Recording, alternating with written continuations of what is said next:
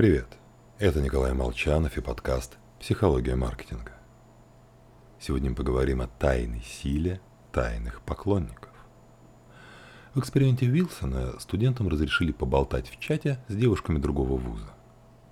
После чего экспериментатор сообщил, что каждую девушку попросят написать письмо. Всего одно.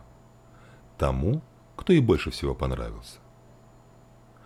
И через несколько минут случается чудо. Нашему студенту приходят письма от всех девушек, с которыми он успел пообщаться.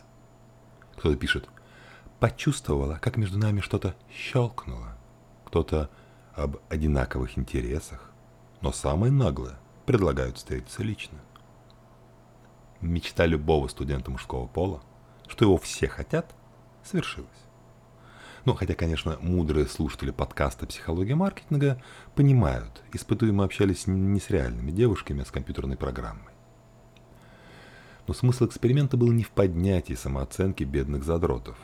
Просто одной части студентов сообщили, кто из девушек какое письмо написал, а вот другим нет. Вначале радовались все студенты. Но через 15 минут чувство удовольствия на высоком уровне сохранилось только у неинформированных. Остальные, разобрав в уме переписку, решили, что поняли, почему они понравились. То есть, что они сделали такого, из-за чего девушки ответ, решили ответить именно им. И успокоились. Может, нашли ответ. Хотя, когда участников просили смоделировать эксперимент в уме, все полагали, что обрадуются сильнее, узнав авторов писем. Но это не так. На самом деле, необъяснимые события усиливают и продлевают эмоциональное воздействие. Тайные поклонники запоминаются намного лучше.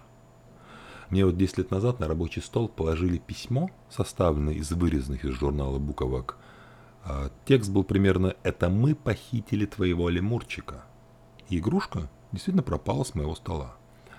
А случай я вспоминаю до сих пор и до сих пор жалею, что так и не раскрыл автор. Появление интриги, как заранее известной части потребительского опыта, ведет к росту удовлетворенности. С вами был Николай Молчанов и подкаст «Психология маркетинга».